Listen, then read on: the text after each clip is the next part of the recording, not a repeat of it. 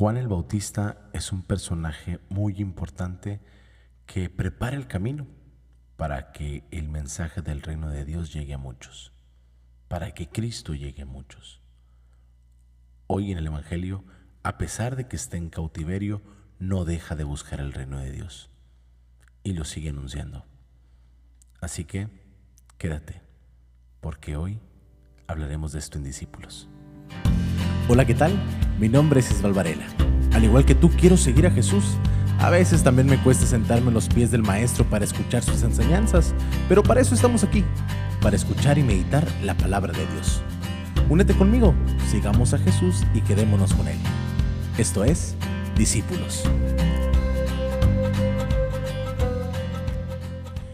Hola, ¿cómo están? Bienvenidos a otro capítulo más de Discípulos este podcast donde nos reunimos para escuchar la palabra de Dios, meditar, sentarnos a los pies del Maestro y seguirlo con todo el corazón. Así que vamos a iniciar este podcast como cada semana con una pequeña oración. Te pido que te dispongas a hablar con Jesús, a sentarte a sus pies. En el nombre del Padre, del Hijo y del Espíritu Santo. Señor Jesús, nuevamente estamos contigo para escucharte, para encontrarnos contigo, Señor, con tu palabra. Somos tus discípulos. Queremos seguirte y amarte. Dispone nuestra vida y nuestro corazón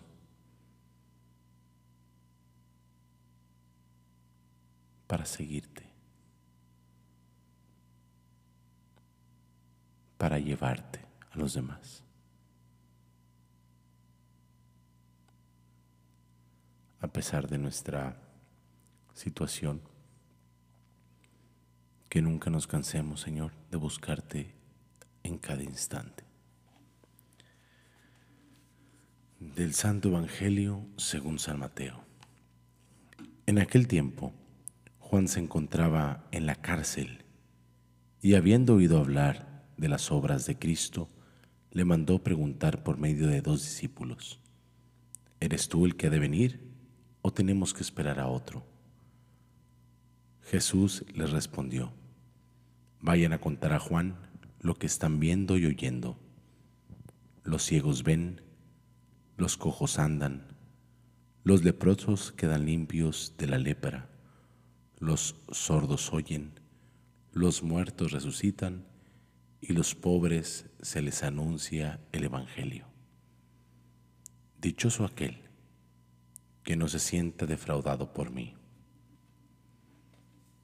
Cuando se fueron los discípulos, Jesús se puso a hablar a la gente acerca de Juan. ¿Qué fueron ustedes a ver en el desierto? ¿Una caña sacudida por el viento? No. Pues entonces, ¿qué fueron a ver? ¿A un hombre lujosamente vestido? No, ya que los que visten con lujo habitan en los palacios. ¿A qué fueron, pues? ¿A ver un profeta? Sí, yo se los aseguro y a uno que es todavía más que profeta, porque de él está escrito, He aquí que yo envío a mi mensajero para que vaya delante de ti y te prepare el camino. Yo les aseguro que no ha surgido entre los hijos de una mujer ninguno más grande que Juan el Bautista. Sin embargo, el más pequeño en el reino de los cielos es todavía más grande que Él. Palabra del Señor.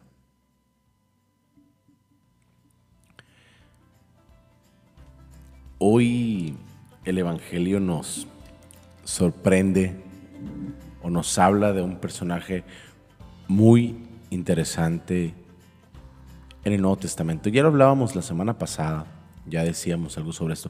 Primero que nada me voy a disculpar un poco porque estoy hablando bajito, lo que pasa es que ya es noche. y mis hermanos y compañeros ya, ya, ya durmieron, pero no había tenido otro tiempo en el día para, para subir el, el, episodio esta semana. Así que, bueno, así que discúlpenme por favor si, si a lo mejor estoy casi, casi susurrando.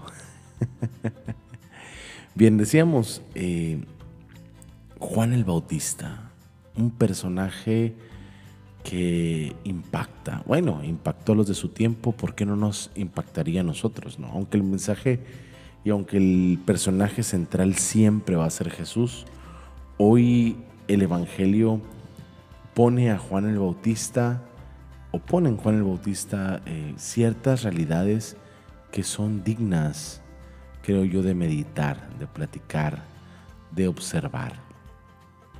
Entre una de ellas, eh, habría que decir primero, eh, Juan está encarcelado.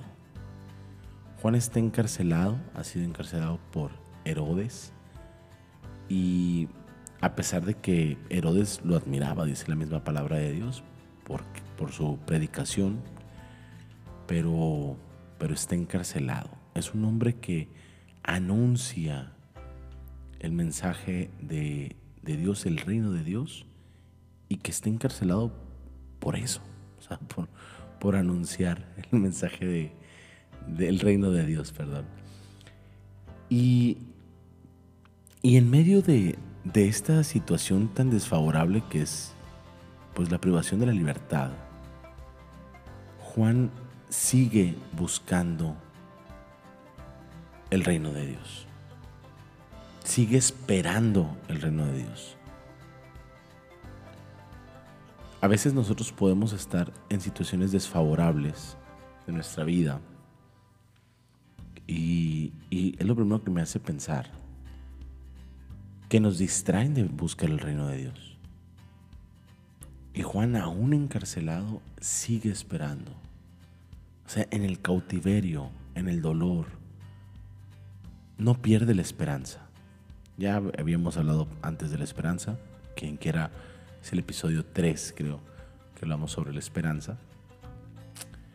Juan espera y manda a dos de sus discípulos a preguntarle a Jesús si es Él el que, el que tienen que esperar, ¿no? Mm. Y otra cosa, digo, me estaba, ahorita me estaban haciendo una duda ahorita, pero bueno, no voy a ahondar en esto. Eh, y, la respuesta de Jesús es esperanzadora. Vayan y dígale a Juan que los ciegos ven, que los cojos andan, que los leprosos quedan limpios. O sea, esto es el signo del reino de Dios que ha llegado. los muertos resucitan y se anuncia a los pobres el, Evangelio. Lucas lo va a decir también al inicio de su Evangelio, ¿no? cuando Jesús viene eh, después de las tentaciones en el desierto y llega a la sinagoga, que agarra este eh, rollo del profeta Isaías, el Espíritu de Dios está sobre mí porque me ha ungido para llevarle a los pobres la buena noticia, anunciar la liberación de los cautivos, todo eso está aquí también. Es decir, el reino de Dios que se manifiesta. Y es Juan en medio del cautiverio quien está buscándolo, quien está deseándolo, esperanzado en esto.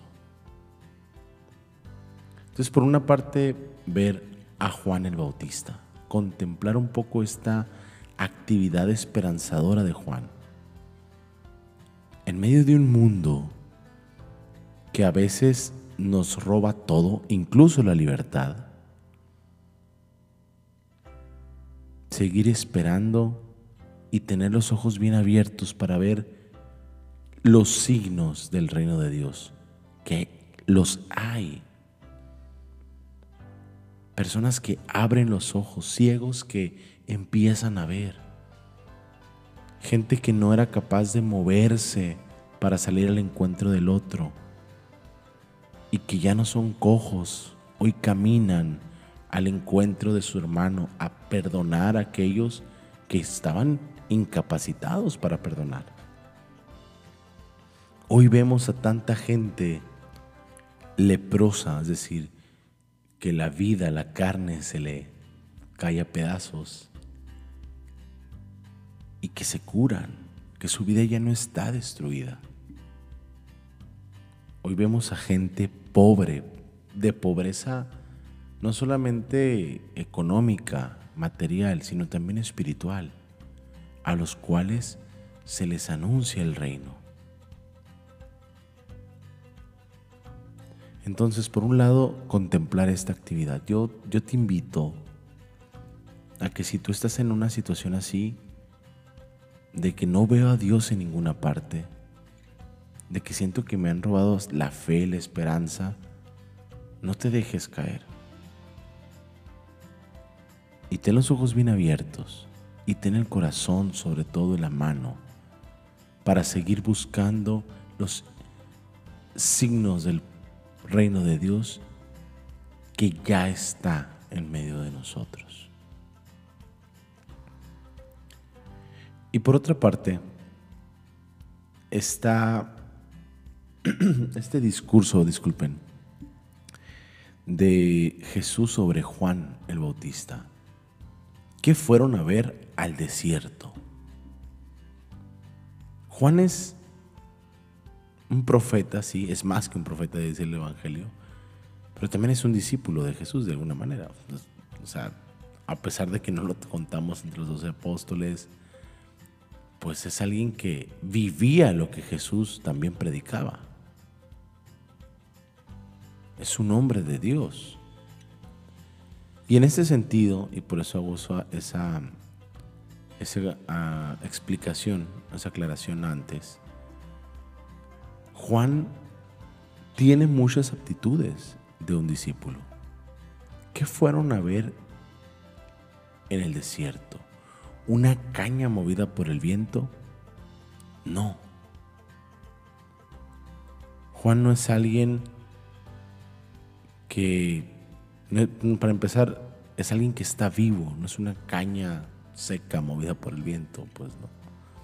Que se mueve según el aire de la, de la temporada, que puede decir hoy sí, mañana no. Es auténtico, tan auténtico que está en la cárcel por anunciar el reino. Juan también no es una persona que se vista, con lujos. La semana pasada el Evangelio nos hablaba de cuál era la forma de vestir de Juan. Porque la gente que vive con lujos o que se viste con lujos vive en palacios. No, tampoco es alguien que busque aparentar o que busque impresionar con lo que lleva encima. Es alguien que convence por lo maravilloso que lleva en su corazón.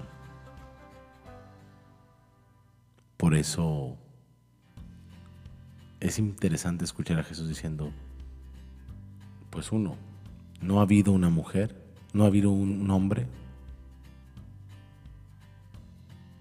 Eh, no ha habido entre los hijos de una mujer ninguno más grande que Juan. Pero y esta es la parte también interesante. El más pequeño en el reino de los cielos es aún más grande que Él. ¿Dónde está nuestro corazón? Esos son los dos puntos a reflexionar hoy.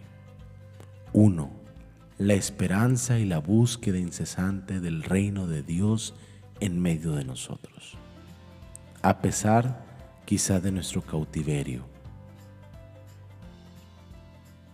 Y segundo, la autenticidad de lo que existe en nuestro corazón. Nuestra autenticidad de querer amar y seguir a Cristo con todo el corazón. Que Dios nos permita, a pesar de tantas cosas que a veces podemos, nos pueden pasar, enfermedad, eh, falta de empleo, alguna situación que nos roba la paz, que nos quita libertad. Nunca perder la esperanza. Nunca dejar de buscar el reino de Dios. Busquen el reino de Dios y su justicia y lo demás se les dará por añadidura, dice la palabra de Dios. Y lo segundo, que Dios nos permita una fe auténtica, que no se mueva según los vientos y los aires del mundo, sino que se rija o que se fundamente, mejor dicho, en Cristo, en la solidez, que la solidez de nuestra fe esté puesta solo en Él. Que no nos dejemos eh, endulzar el oído por las apariencias del mundo y no queramos ser lo que el mundo quiere que seamos según sus estándares sino que realmente nos convirtamos en aquello que Dios quiere y espera de nosotros. Vamos a pedirle al Señor eso con todo el corazón. Pídele al Señor que aumente nuestra fe y nuestra esperanza. Que nuestro corazón no se mueva según los intereses de los demás. Que sea Él el que hable en nuestra conciencia y en nuestra vida. Gracias Señor. Gracias porque porque eres tú el que alimenta nuestra alma.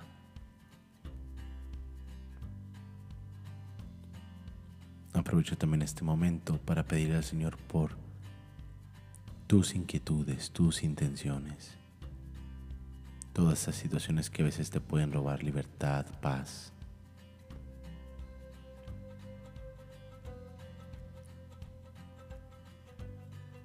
Y que esta Navidad tu corazón esté dispuesto a que Jesús nazca en tu corazón, crezca tu fe. Y así en oración, dejo que sigas hablando con el Señor. Y yo te espero la próxima semana en un capítulo más de Discípulos.